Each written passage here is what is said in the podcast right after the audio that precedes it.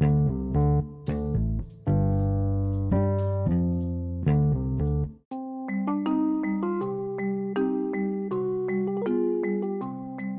mis queridos hermanos, que la paz de nuestro Señor esté con ustedes. Hoy vamos a leer el libro de Primera de Juan, capítulo 3, versículos 21 y 22. Leemos en el nombre del Padre, del Hijo y del Espíritu Santo. Amados, si nuestro corazón no nos condena, confianza tenemos delante de Dios y todo lo que pidamos lo recibiremos de Él porque guardamos sus mandamientos y hacemos las cosas que son agradables delante de Él. Ya sabes, todo lo que nosotros pedimos lo recibiremos de Él porque guardamos sus mandamientos. Ese es uno de los requisitos para que nosotros recibamos guardar sus mandamientos, todo lo que recibimos de Él, porque guardamos sus mandamientos. Y es el caso de Randy y Marcy y Marcy Millán, copastores de la comunidad cristiana de fe en Cali, Colombia. ¿Qué pasó aquí? Vamos a verlo. ¿Qué pasó aquí? ¿Qué pasó en Cali, Colombia?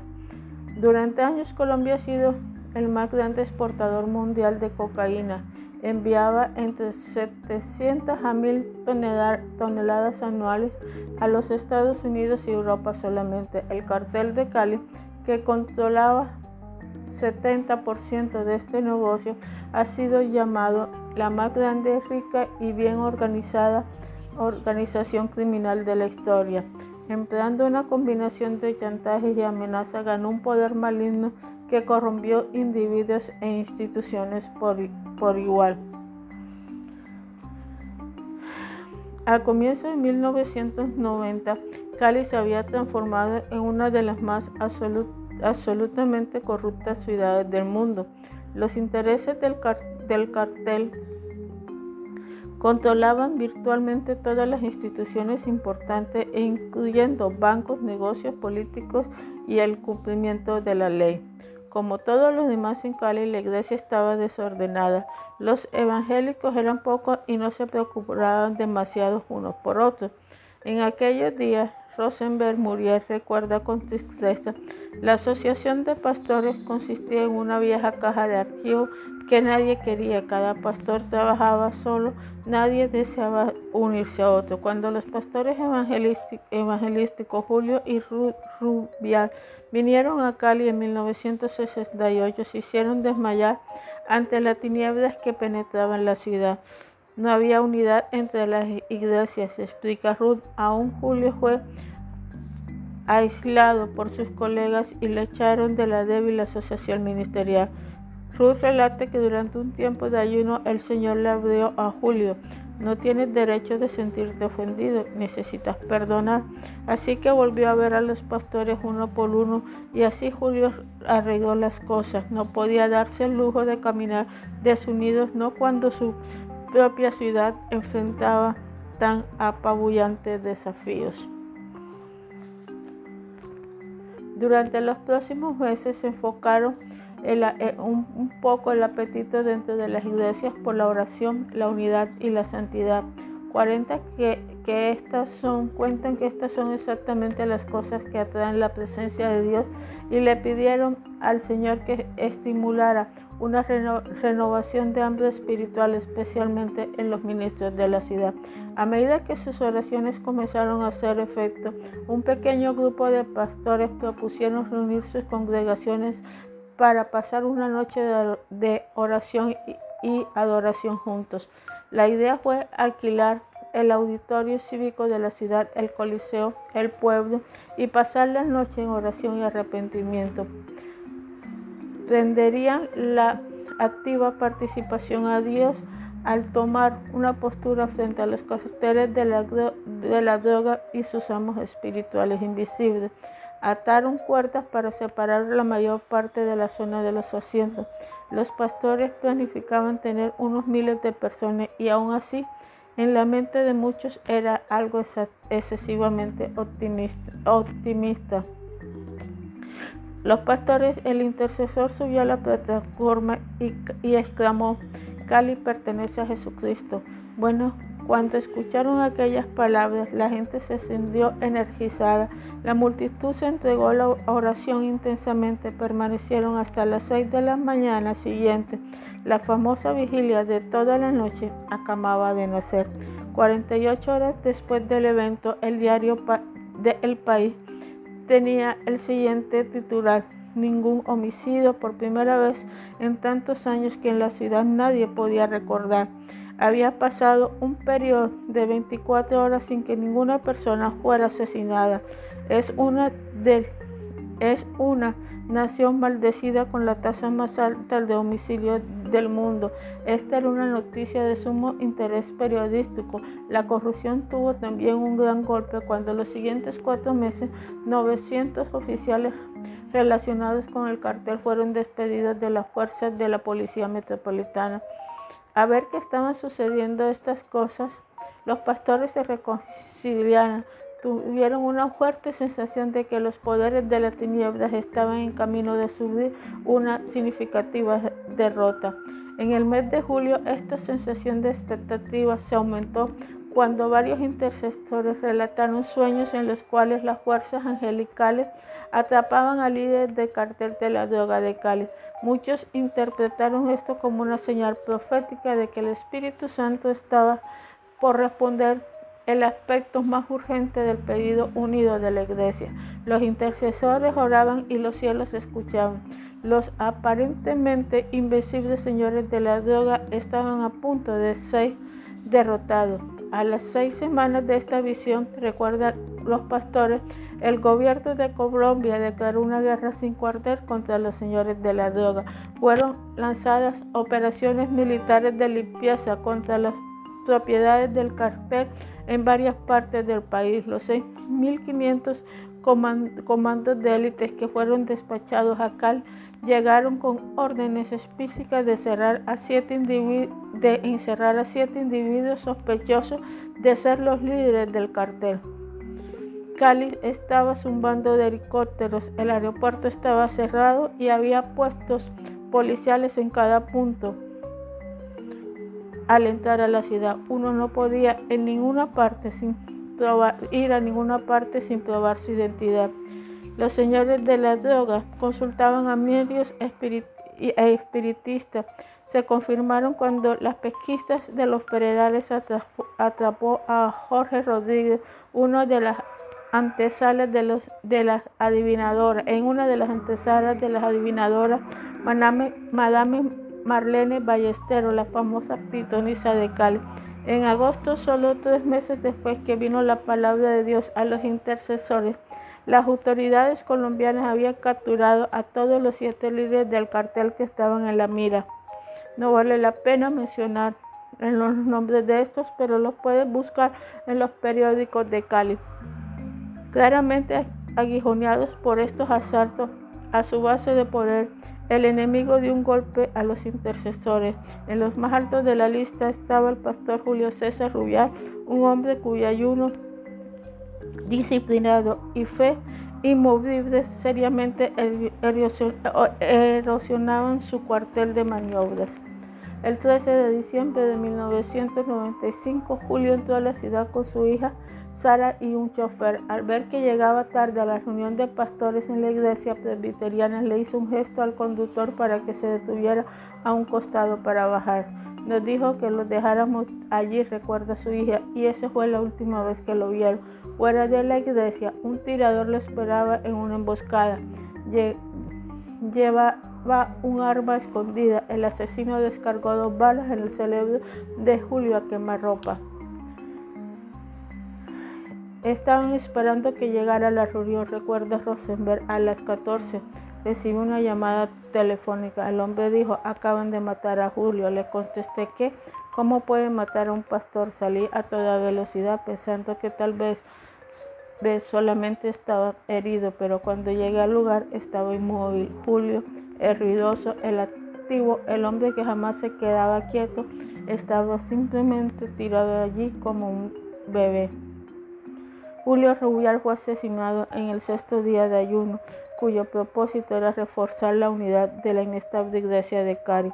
Él sabía que aunque se, se había producido un progreso en la zona, no había sido suficiente. Sabía que la unidad es algo frágil. Lo que no podía jamás haberse imaginado es que el fruto de su ayuno se pondría de manifiesto en su propio funeral. conmocionados y luchando por entender los propósitos de Dios. Ante esta tragedia, 1.500 personas se reunieron en el funeral de Julio. Entre ellos había pastores que no se habían hablado durante muchos meses. Al final del memorial, estos se reunieron aparte y dijeron, hermanos, hagamos un pacto para caminar en unidad desde, este, desde aquí en adelante. Que la sangre de judíos sea el pegamento que nos una en el Espíritu Santo. Resultó. En la actualidad este pacto de unidad ha sido firmado por cerca de 200 pastores y sirve de columna vertebral para la para la vigilia de oración de alto perfil de la, de la ciudad. Con el ejemplo de Julio, en sus corazones han sometido sus propios planes a una visión más amplia en común para toda la ciudad.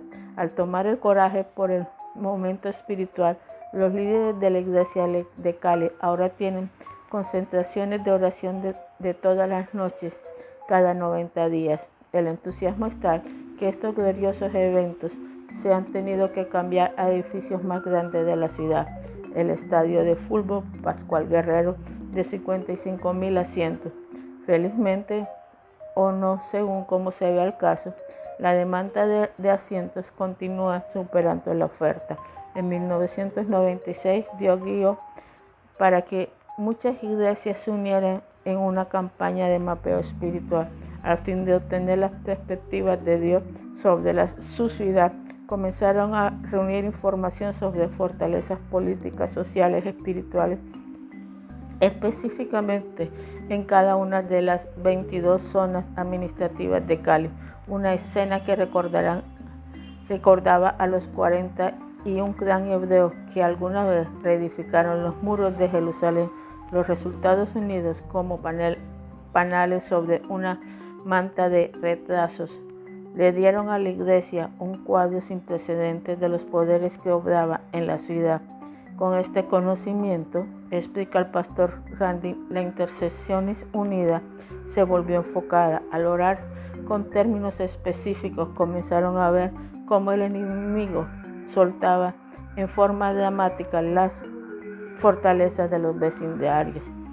Semanas después, utilizaron el conocimiento de mapeo espiritual para dirigir tantas caravanas de oración que atravesaron Cali. La mayoría de los, de los 250 automóviles, automóviles establecieron un perímetro de oración alrededor de la ciudad, pero unos pocos desfilaron delante de las oficinas del gobierno o las misiones de prominentes líderes del cartel. Dice él, mi propia iglesia se concentró en las oficinas centrales de millones de millonarios señores de la droga. Pero el compañerismo con el Espíritu Santo, los cristianos con el compañerismo del Espíritu Santo, los cristianos de Cali, han tomado control efectivo de la ciudad, lo que hizo que este compañerismo resultara son las mismas cosas que siempre atraen la presencia del Señor corazones santos, relaciones correctas e intercesiones fervientes. Si Dios comenzó a cambiar Cali, una de las ciudades más peligrosas a nivel mundial, tu ciudad también puede ser cambiada. Tu ciudad puede llegar a ser transformada. Que Dios te bendiga, hermano. Piénsalo. Haz un grupo de intercesión y manos a la obra a orar por tu ciudad. Que Dios te bendiga. Amén.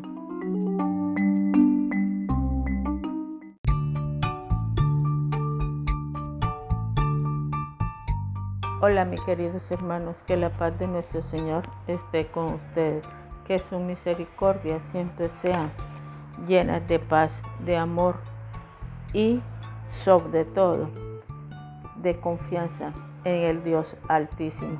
Vamos a leer Juan capítulo 5, versículo 14. Leemos en el nombre del Padre, del Hijo y del Espíritu Santo Y esta es la confianza que tenemos delante de Él, que si pedimos cualquier cosa conforme a su voluntad, Él nos oye. Ya sabes, pedir cualquier cosa conforme a su voluntad. Es el caso de Hemet, California.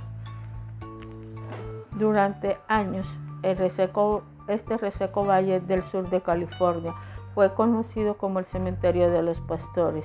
Enredadas en la desunión, las iglesias locales estaban estancadas o a punto de declinar seriamente. Hubo un caso en que las prostitutas callejeras transformaron el techo de una iglesia en un bordel al aire libre. Las comunidades enteras tenían en la palabra del pastor Ben Grace una especie de sentimiento espiritual desagrado. Cuando Beltet, cuando el pastor Beltet entró en escena en 1974, la personalidad de Hermen era una de las comunidades sonolientas ideal para los jubilados, un lugar donde la gente que había cumplido su tiempo de responsabilidad venía para vivir una vida reposada. Como ya se había logrado la mayoría de sus metas, las personas simplemente querían que las dejaran tranquilas, aunque un buen número asistía a la iglesia. No tenían ningún apetito por nada que fuera en, progresión, mucho menos los evangélicos. Los religiosos espiritualmente en letargo estaban contentos simplemente en seguir así. Pero la cosa no era como parecía debajo de la superficie. De esta quieta comunidad había un lado espiritual oscuro que no era para nada letargoso. Descubrieron, dijo el pastor Becker, que la actividad ilegal y oculta prosperaba en la comunidad. Fue un duro despertar. El valle de Helmet estaba transformándose rápidamente en un refugio de cultos. Tenían iglesias de todo tipo. Estaba el pueblo de los corderos, un culto que si bien programaba Cristo, también manejaba droga. La iglesia de la Cientología había establecido un estudio de arte y multimedia llamado Era Dorada y el Mar, Maaris Yogi compró una propiedad para enseñar a la gente cómo encontrar sabiduría. Este último, de acuerdo a lo que Bennett dice, tenía incluso una propiedad de 260 áreas para jóvenes donde se instruía a los estudiantes a un nivel superior de meditación trascendental y no había sencillamente nada por el cual sentirse bien, sino, de, sino que hablaba de técnicas por medio de los cuales la gente puede realmente salir de sus cuerpos físicos. Estos descubrimientos hicieron que el pastor Bette se preguntara por qué el Maharachi decidió comprar una propiedad en, esta relativa, en este relativo valle y por qué estaría ubicada en la cercanía de los cientálogos y las reservas espirituales activas de los indios Soboba, sintiendo algo siniestro, que algo siniestro podía estar ocultándose debajo de las transparentes películas exteriores de la ciudad. Barque sacó un mapa y comenzó a marcar ubicaciones donde hubiera actividad espiritual identificable. Al observar que estas marcas estaban concentradas en una zona específica, continuó con más preguntas de sondeo. Comencé a preguntarme, dijo, si tal vez existía una dimensión de las tinieblas que yo no hubiera podido reconocer. No me di cuenta en estos momentos, pero fui guiado a entrar en lo que ahora llamamos mapeo espiritual. Cuando más profundo miraba este pastor novato, menos le gustaba lo que veía. Parecía que el valle, además de albergar un nido de ocultos, era también un notable centro de brujería. Y desafortunadamente esto no era algo nuevo. Los viejos habitantes aún recordaban que en anteriores celebraciones de Halloween podían mirar hacia las montañas cercanas y verlas iluminadas por docenas de fuegos rituales. En Helme y en la comunidad vecina de Idiwil era frecuente encontrar restos de sacrificios de animales mucho antes de que esas cosas formaran parte del lenguaje común. No solamente los cultos era el único problema existente, La pandilla del vecindario había pegado el suburbio de San Jacinto en Emet durante más de un siglo. Cuando el pastor Gordon Justo llegó en 1986, la situación era extremadamente inestable. Su iglesia, la Asamblea de Jacinto, está asentada exactamente en la calle que hace mucho tiempo albergó la primera pandilla callejera. El peligro era tan grande alrededor de la zona principal de las pandillas que la policía se negaba incluso a ir sin un buen respaldo. Sin un buen respaldo.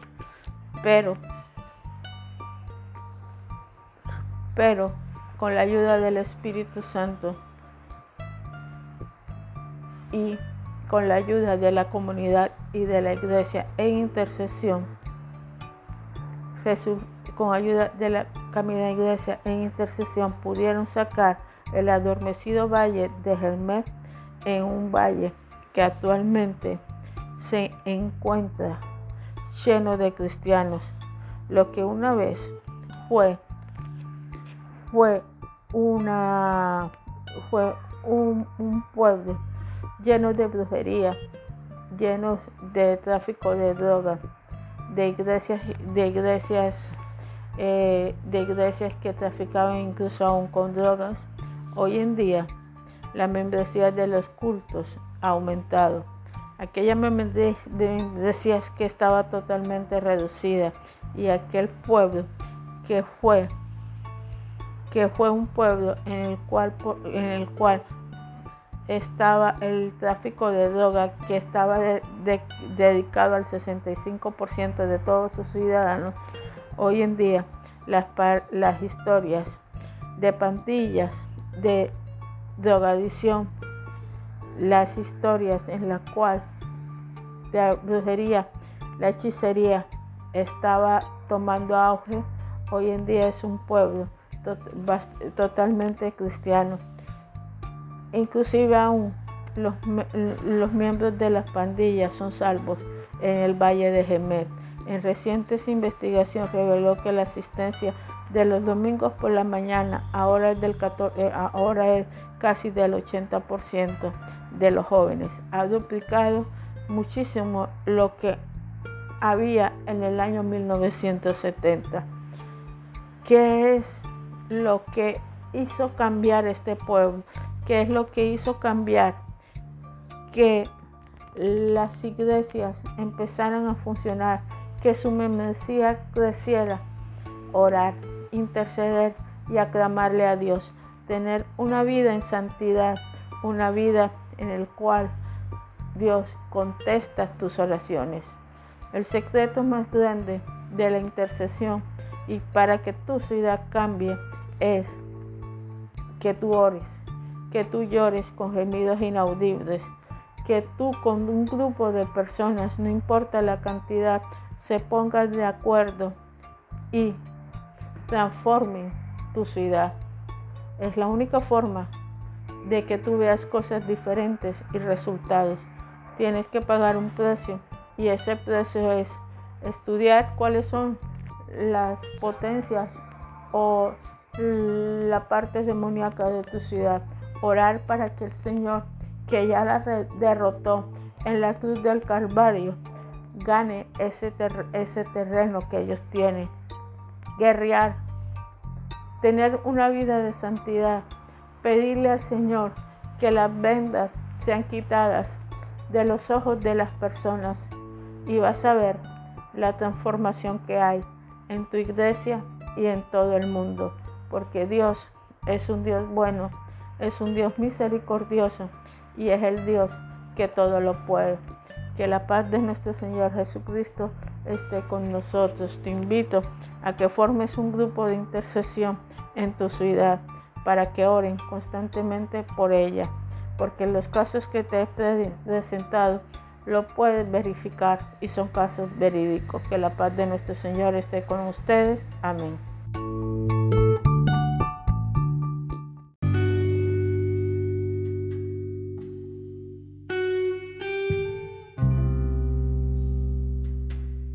Hola mis queridos hermanos, que la paz de nuestro Señor Jesucristo siempre esté con ustedes, que su misericordia sean, sean todos los días gratas y renovadas.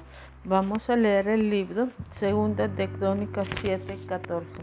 Leemos en el nombre del Padre, del Hijo y del Espíritu Santo. Y se, y se humilla mi pueblo sobre el cual es invocado mi nombre y ora buscan mi rostro y se vuelven de sus malos caminos, entonces yo oiré desde los cielos, perdonaré sus pecados y sanaré su tierra. Amén. Esta es una palabra que nos invita a todos nosotros a orar, a humillarnos ante la presencia de Dios.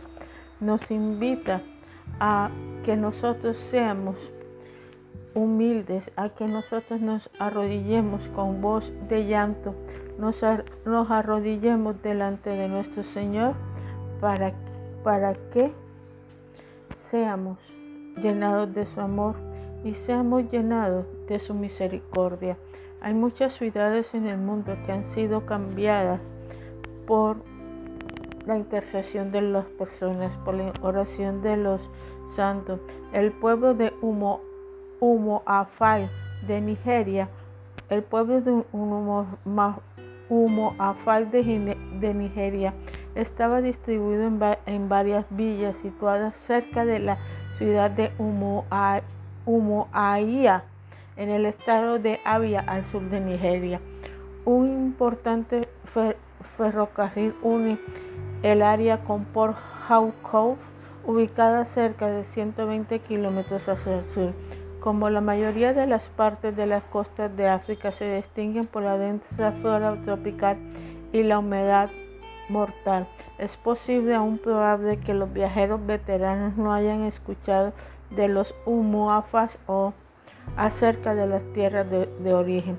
Esto no es raro, desde, desde que los que, que los hacen famosos no tienen virtualmente nada que ver con el tamaño de la ubicación mientras que su historia sí sostiene que sus raíces tienen siglos, los verdaderos sucesos que, que los transforman en noticia aún son recientes.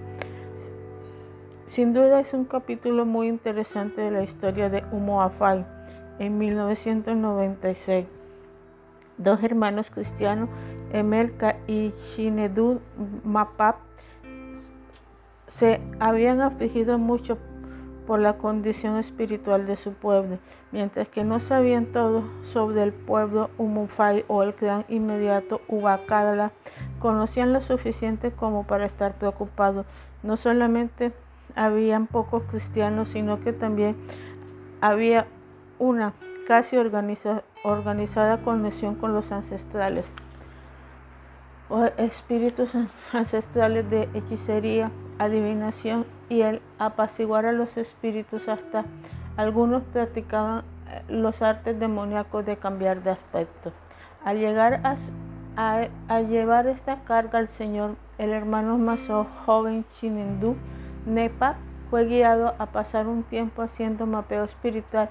Luego de dirigir en ayuno parcial de 80 días, supo que su primera asignatura era tomar una buena parte del que le había tomado una buena parte del año era pasar un día a la semana con el clan de los ancianos investigando las raíces de idolatría que prevalecieron, incluyendo error de los ancestros y los altares, buscando entender cómo y cuándo el clan Ubaca había entrado en esta atadura, atadura animista.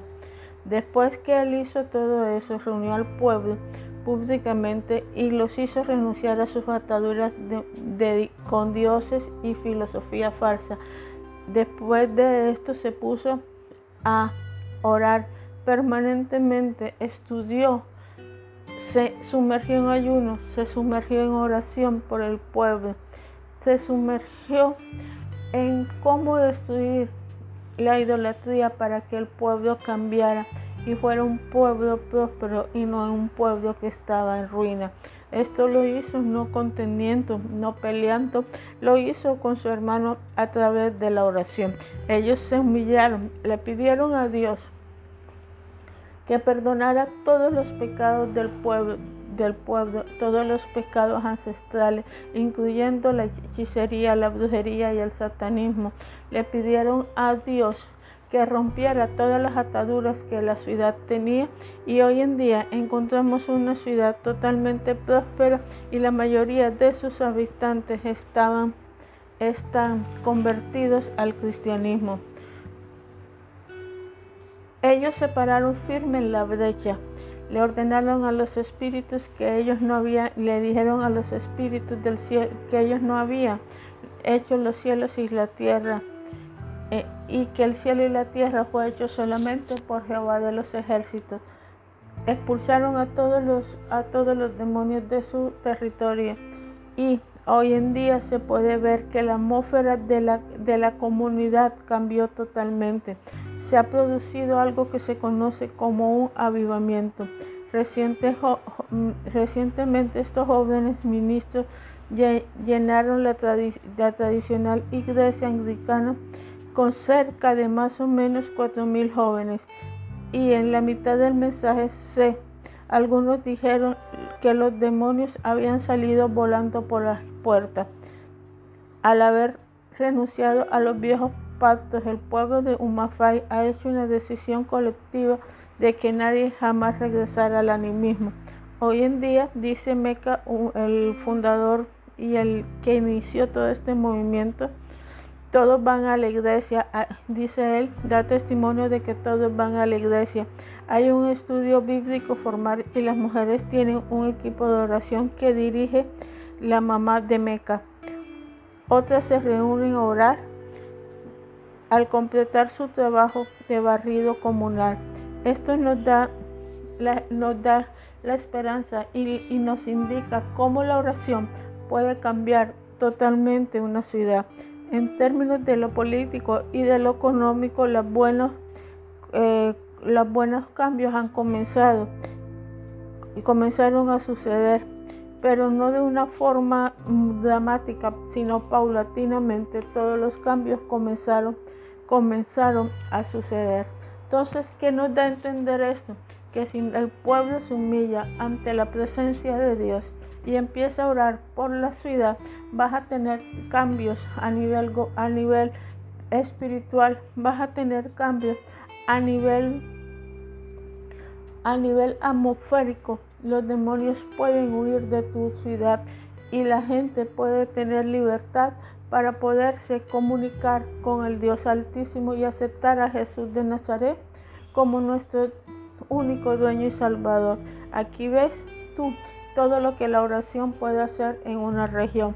Así como lo hizo en Uganda, África, también lo puede hacer en tu país y en cualquier y en cualquier sitio que tú estés. Ora, humíllate ante la presencia de Dios y vas a ver todos los cambios que pueden haber en tu comunidad y en tu iglesia. Que Dios te bendiga. Amén.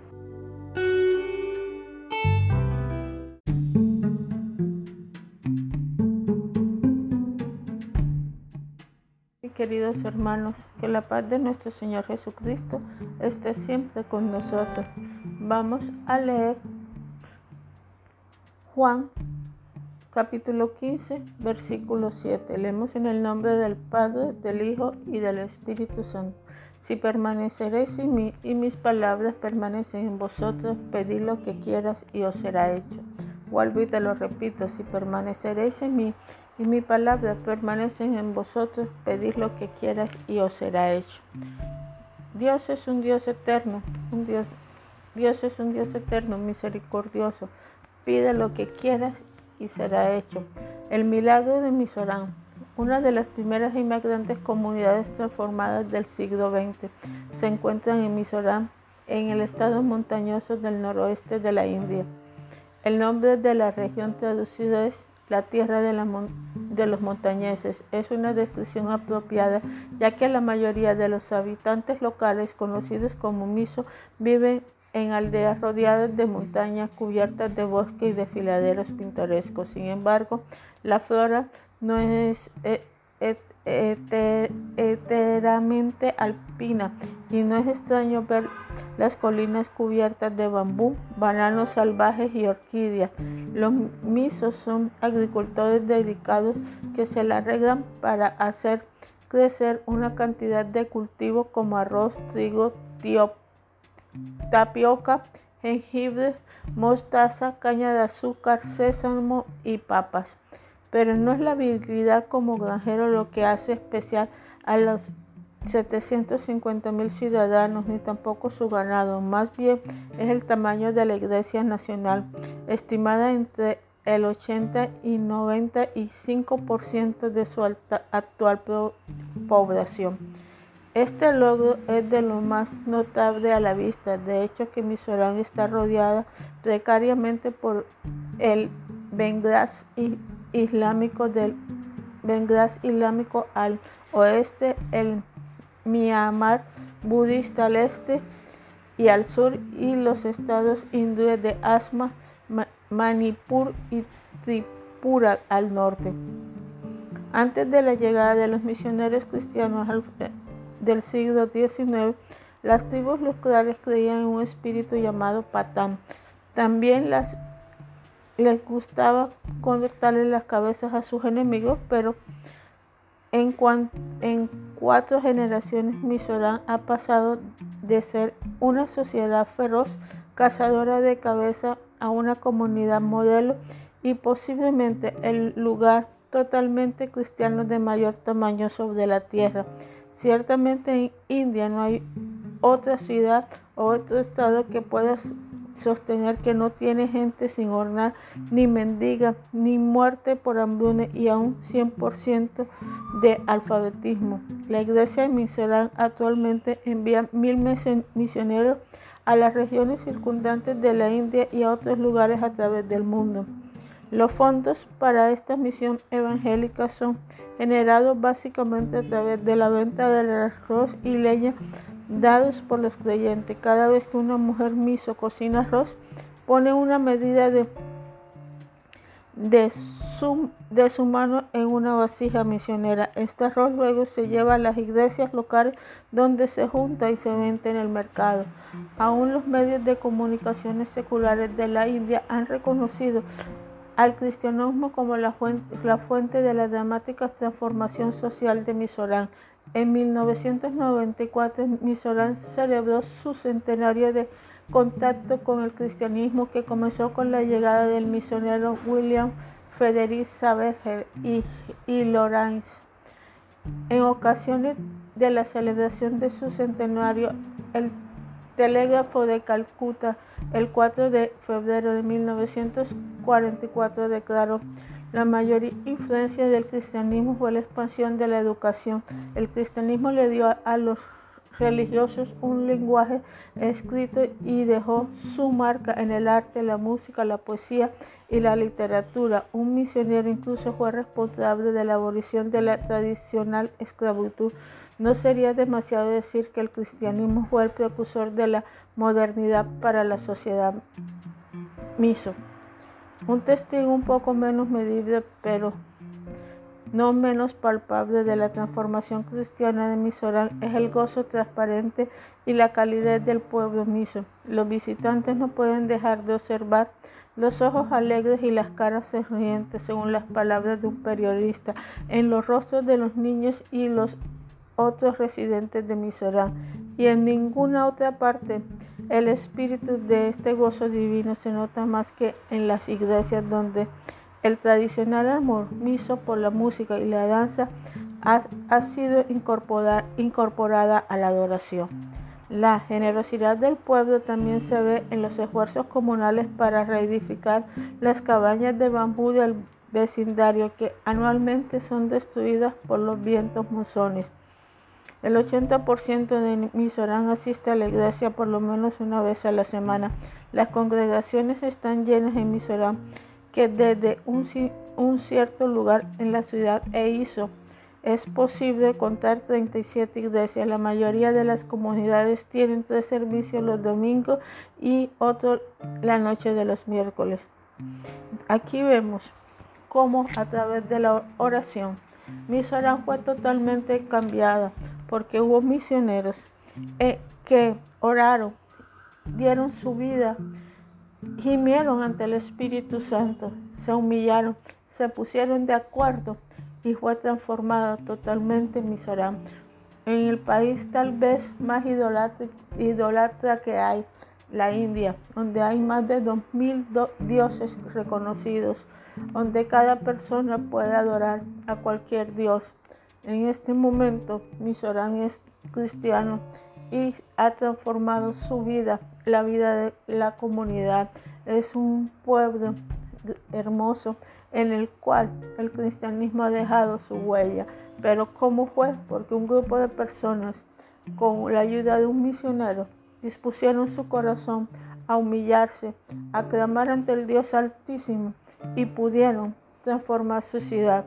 Así como Misorán, tú puedes transformar tu ciudad, el lugar donde habitas, tu país, y puedes hacer grandes cosas. ¿Por qué?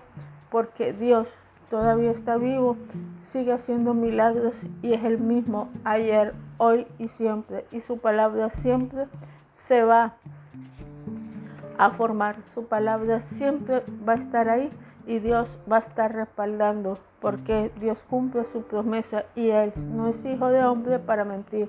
Y Él dice que si tú clamas, si te pones de acuerdo y, pide, y y si sigues sus caminos, si sigues sus mandamientos, tenlo por seguro que nada te será negado, porque vas a interceder por tu ciudad.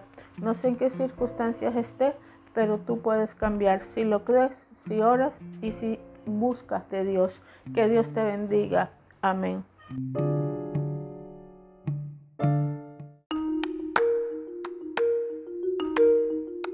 Mi queridos hermanos, que la paz de nuestro Señor esté con nosotros. Vamos a leer Segunda de Crónica, capítulo 7, versículo 14. Leemos en el nombre del Padre, del Hijo y del Espíritu Santo y se humillara mi pueblo, sobre el cual es invocado mi nombre, y orara, busca mi rostro y se vuelven de sus malos caminos, entonces yo, yo oiré desde los cielos, perdonaré sus pecados y sanaré la tierra. Aquí vamos a ver lo que pasó en mi ciudad el año pasado. Estábamos en plena pandemia. En abril del año 2021, en, en donde Barranquilla era una de las ciudades con más índice de muerte y de contagios por el COVID-19. En Colombia llegó a ser la primera ciudad con esta mortandad y este índice. Pero las iglesias se pusieron de acuerdo y escogieron un día hablaron con la gobernadora de la ciudad como representante legal de ella. Todas las denominaciones se pusieron de acuerdo y se hizo una jornada de oración durante todo un día y al día siguiente, después de esta jornada de oración, los casos de muerte cesaron y la, y mortandad y el contagio por el COVID empezó a disminuir. La Biblia nos enseña que cuando nosotros nos humillamos ante el Dios Altísimo, cuando nosotros aclamamos a Él y cuando nos ponemos de acuerdo, todas las autoridades, incluyendo las autoridades civiles, Dios nos respalda y va a haber cambios en nuestra ciudad. ¿Tú quieres que el COVID se vaya de tu ciudad en estos momentos? ¿Tú quieres que tu ciudad cambie? Ponte de acuerdo con los pastores de todas las denominaciones. Ponte de acuerdo y empieza a orar. Empiecen a orar, a clamar al Dios Altísimo, que así como Barranquilla tuvo un cambio al día siguiente, que no hubo más mortandad y empezó a disminuir drásticamente los casos de COVID en nuestra ciudad. Así podemos, puedes tú hacer que los casos de COVID de tu ciudad cambien, que la parte política de tu ciudad cambie. Hemos visto innumerables ejemplos hemos, hemos visto de cómo la oración cambió y la intercesión. La oración cambia la ciudad, la oración cambia las personas. Lo que te parece imposible para ti, para Dios no es imposible. Pero que desea Dios que nos unamos, que nos humillemos, que nos pongamos de acuerdo, pidamos perdón y el perdón va a hacer que las circunstancias cambien a favor de tu ciudad. Yo te invito a que tú intercedas permanentemente por tu ciudad, por tus colegios, por tu universidad. Intercedas permanentemente para que haya un derramamiento del Espíritu Santo y vas a ver cómo las cosas van a cambiar. Dios, Dios cambia las comunidades, las transforma. Y esta transformación no, no se materializa espontáneamente. Si lo hiciera, podíamos preguntarnos legítimamente por qué un Dios omnipotente y ostensible, amante, nos hace ese truco más seguido. También nos quedaríamos considerando nuestro propio valor como intercesores. Afortunadamente, tales pensamientos pueden disiparse inmediatamente y, y es así porque la transformación no es un suceso arbitrario, ni siquiera es un suceso espontáneo, sino es un proceso que es producido por un efecto que lleva causa. ¿Cuál es el efecto que produce la causa? La oración. La oración va a producir una causa. En otras palabras, hay pasos que no podemos obviar y que podemos y deberíamos tomar para poner a nuestras comunidades en, unas situaciones para una visitación del Espíritu Santo. Estos pasos que nosotros debemos hacer es humillarnos, buscar la presencia de Dios, buscar santidad, ponernos de acuerdo y Dios actuará a favor de tu comunidad y a favor de nosotros si nos humillamos, oramos, nos ponemos de acuerdo, vas a ver todos los cambios que hay en tu ciudad. Pero debe ser persistente, porque así como puede dar la respuesta al día siguiente, como el caso de Barranquilla, puede durar unos meses o tal vez un año, de acuerdo a la voluntad de Dios, para que la respuesta se dé. Solamente medita, cambia y busca compañeros de oración y ora por tu ciudad, intercede por ella. Anda una vida de santidad para que tus oraciones sean escuchadas. Que Dios te bendiga, hermano, y que ayudes a tu ciudad a través de la oración y a través de la intercesión. Y vas a ver cómo Dios reinará en ella. Que Dios te bendiga. Amén.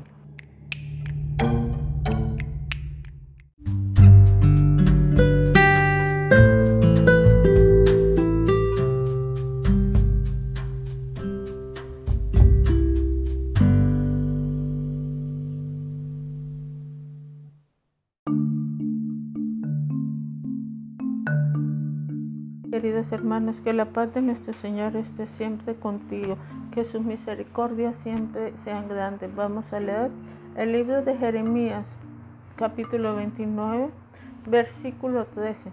Me buscaréis y me encontraréis cuando me busquéis de todo corazón. Vuelvo y te lo repito, me buscaréis y me encontraréis cuando me busquéis de todo corazón. Esto pasó en la ciudad de Amalonga, Guatemala Alrededor de 1975, la ciudad de Amalonga era una de las más típicas comunidades mayas de la montaña. Había idolatría, dada la bebida y económicamente en depresión. Cargados de temor y de pobreza, el pueblo buscaba sostener el alcohol y en, un ídolo local llamado Maximón. De, decididos a darle la pelea un grupo de intercesores locales se pusieron a trabajar clamando a Dios durante la vigilia de oración de la tarde. Como consecuencia de su compañerismo con el Espíritu Santo, Amolonga, al igual que Mizoram, se han transformado en una de las comunidades más completamente transformadas en el mundo. El 90% de los ciudadanos se consideran cristianos evangélicos. El haber rechazado pactos ancestrales con los mayas y el secretismo con otros dioses su economía ha alcanzado a florecer. La iglesia ahora son el rasgo de, denominante del país de Amolonga o del paisaje de Amolonga y muchos establecimientos públicos se han orgullecido de la nueva actitud de, de la ciudad. Amolonga estaba ubicado en un valle volcánico alrededor de 15 minutos hacia el este de la capital de Quetzaltenango. La ciudad serpenteaba durante varios kilómetros a lo largo del camino principal hacia la costa pacífico, ordenados campos de agricultura se extienden ladera arriba desde detrás de los bloques de edificios de cemento y yeso pintados con vividos colores turquesas, mostazas y rojo juego. La mayoría tienen techo de hojalata acarnada, aunque unos pocos esperando una mejor historia, brotan sin ningún, sin ningún revoque. Los ciudadanos de, de porte radiante comparten las angostas calles junto con burros, cerditos y unos cuantos perros callejeros, aunque muchos visitantes cristianos comentan sobre la limpia atmósfera espiritual, existe un desarrollo relativamente reciente. Hace solo 20 años Informa el pastor de la ciudad de, Guatemala, Harold Caballero, la ciudad sufría pobreza, violencia e ignorancia. Por la mañana se encontraban muchos hombres simplemente tirados en la calle, totalmente borrachos de la noche anterior. Y, por supuesto, esta forma de beber trajo problemas serios con violencia doméstica y pobreza. un círculo vicioso. ¿Cómo se rompió este círculo vicioso? Este círculo vicioso se rompió porque un grupo de pastores y de líderes se reunieron a orar todas las tardes. Todas las tardes oraban con esfuerzo, todas las tardes sin faltar se reunían a orar y pudieron transformar el ambiente espiritual y el ambiente y el ambiente laboral de Amolonga. Ya tú no encuentras alcohólicos en Amolonga, no encuentras pobreza, lo que encuentras es una cantidad de personas trabajando cristianas y adorando al Dios Altísimo. Dios está sanando a las personas hoy en día. Dios está sanando a las ciudades. Lo único que necesita Dios para moverse es que tú se lo pidas, tú intercedas y tengas paciencia. Ores por tu ciudad, ores por los cambios y ores por un avivamiento del Espíritu Santo. Ores para que se abran más iglesias y más personas acudan a ella. Para que esto se dé, solo es necesario que intercedas. Consíguete un grupo de oración. Humíllate ante Dios. Mira cuáles son los pecados más reconocidos que tiene tu ciudad. Ora por esos pecados y verás a ver cómo se va a transformar tu vida y cómo se va a transformar la vida de tu comunidad. Este es un ejemplo más de los muchos que vamos a citar de cómo la intercesión puede cambiar una vida, una ciudad o puede cambiar un país. Que Dios te bendiga, hermano. Amén.